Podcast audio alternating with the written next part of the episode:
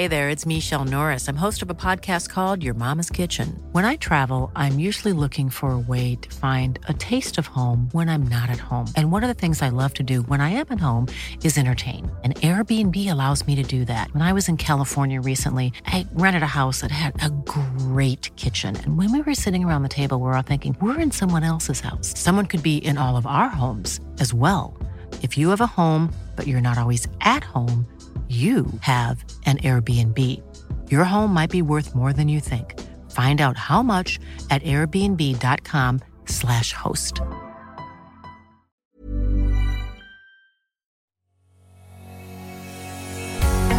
Bonjour et bienvenue sur le podcast Explore Japon. Le podcast qui explore le Japon sous toutes ses coutures. Des conseils voyages, de la culture ou bien de la vie de tous les jours en passant aussi par l'apprentissage du japonais. Partons ensemble pour ce magnifique pays qu'est le Japon.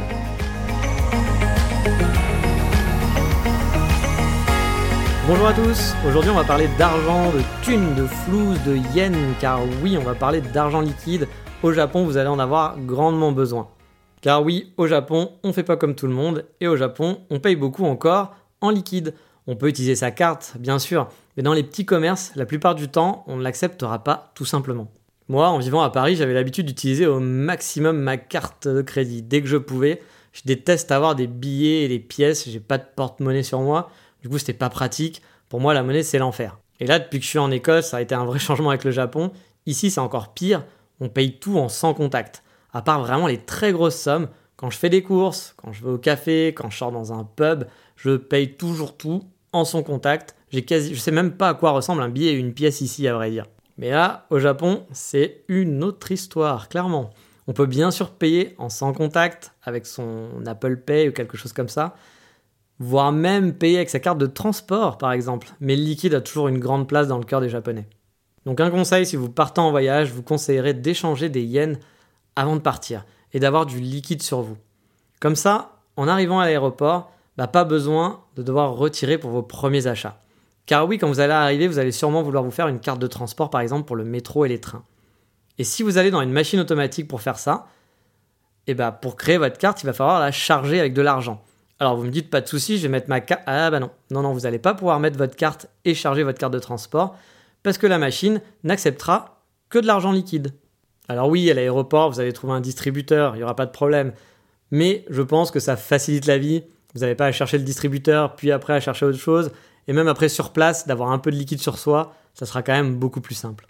Alors moi, je suis un peu dans l'extrême, c'est vrai. Quand je partais en voyage, je prenais toujours l'intégralité des coûts que j'allais avoir en liquide. C'est-à-dire pour payer mon hôtel, pour mon budget journalier, je me faisais un petit budget au jour à peu près.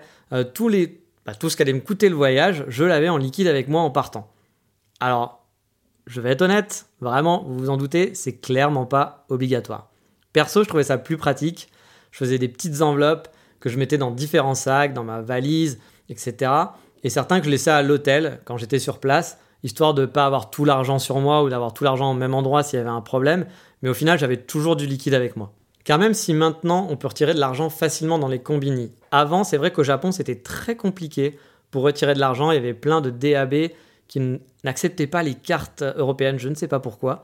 Mais maintenant avec les combini, les 7-Eleven, c'est très simple d'aller retirer de l'argent avec une carte étrangère. Mais c'est encore le cas, il y a certains DAB qui acceptent toujours pas les cartes occidentales. Et puis si vous êtes dans un magasin et que vous devez payer en liquide, nous, on a l'habitude de dire bon bah voilà, j'ai pas de liquide, je vais quand même payer par carte.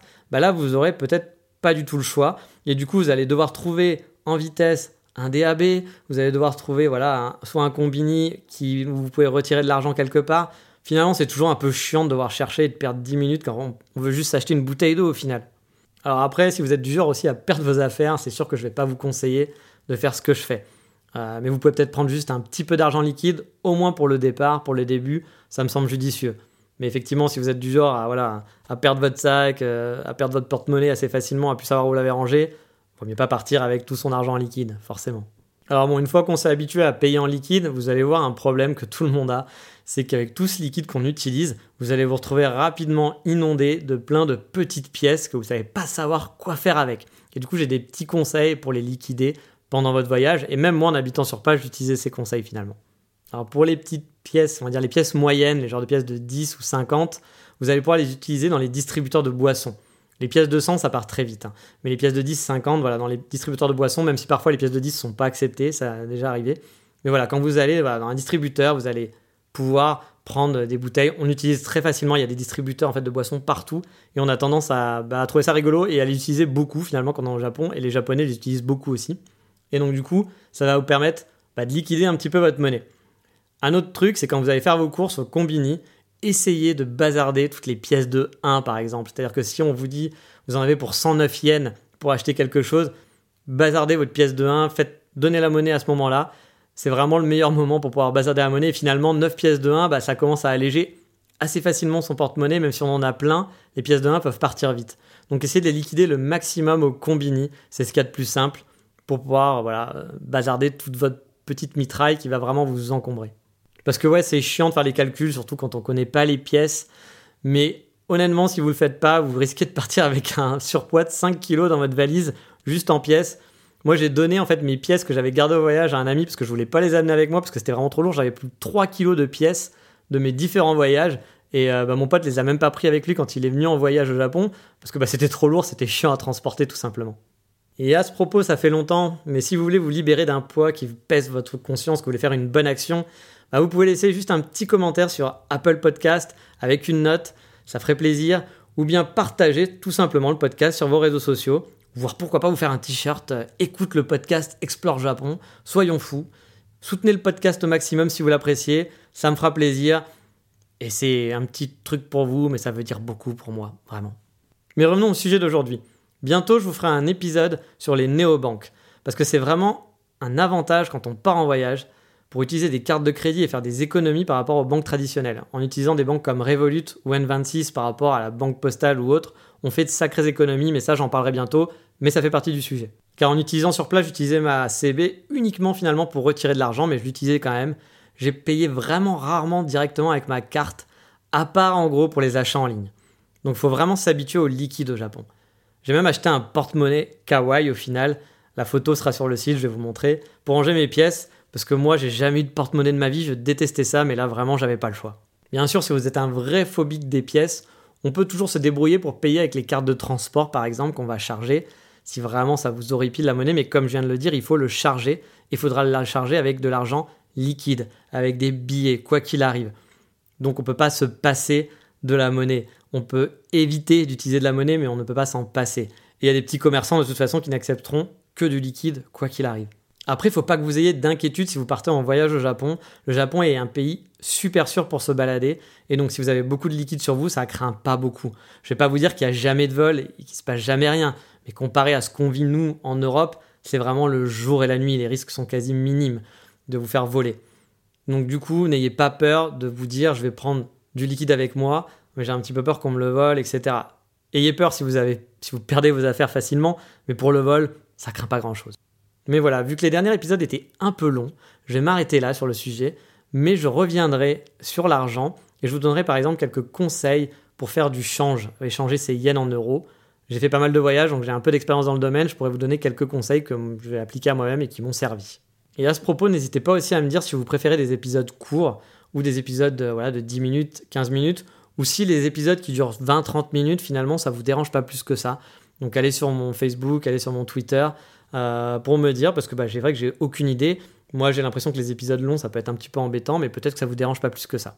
Mais allez, on a dit qu'on faisait court, donc on va passer au coup de cœur du moment. Et le coup de cœur du moment, c'est les portraits.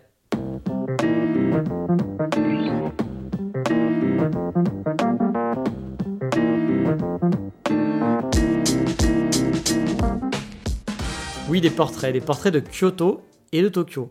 Alors en fait, c'est pas des portraits dans le sens photo, c'est des portraits, ce sont des livres des livres des éditions Ikari. Comme d'habitude, je vous ai mis les liens vers les livres sur le site explorejapo.com et je vous ai même mis en bonus une petite vidéo que j'avais faite il y a deux ans à propos de ces livres, si vous voulez voir le contenu de ces deux livres en détail.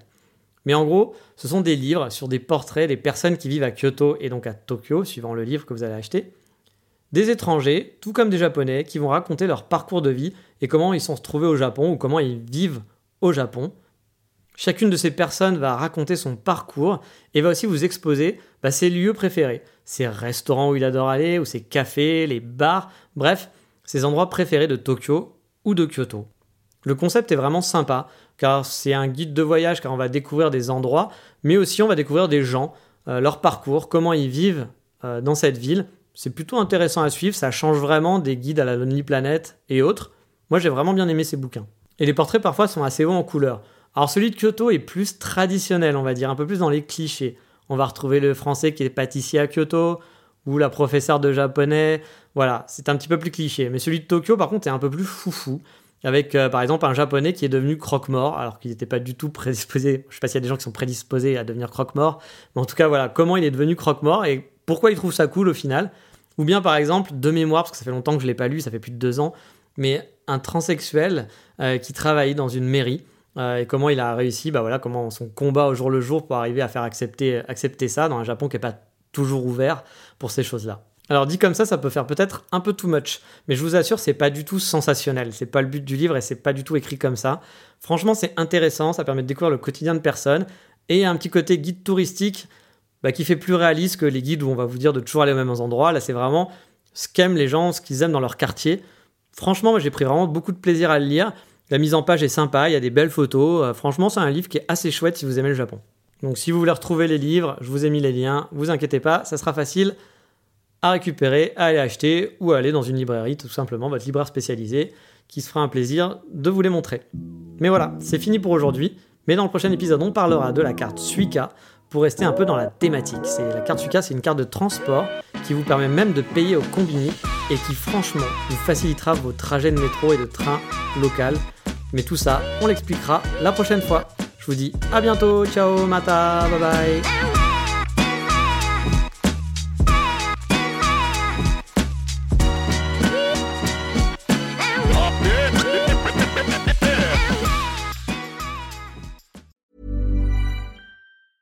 Planning for your next trip?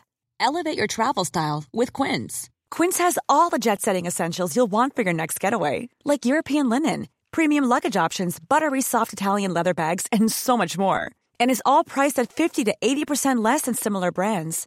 Plus, Quince only works with factories that use safe and ethical manufacturing practices. Pack your bags with high-quality essentials you'll be wearing for vacations to come with Quince. Go to quince.com slash pack for free shipping and 365-day returns.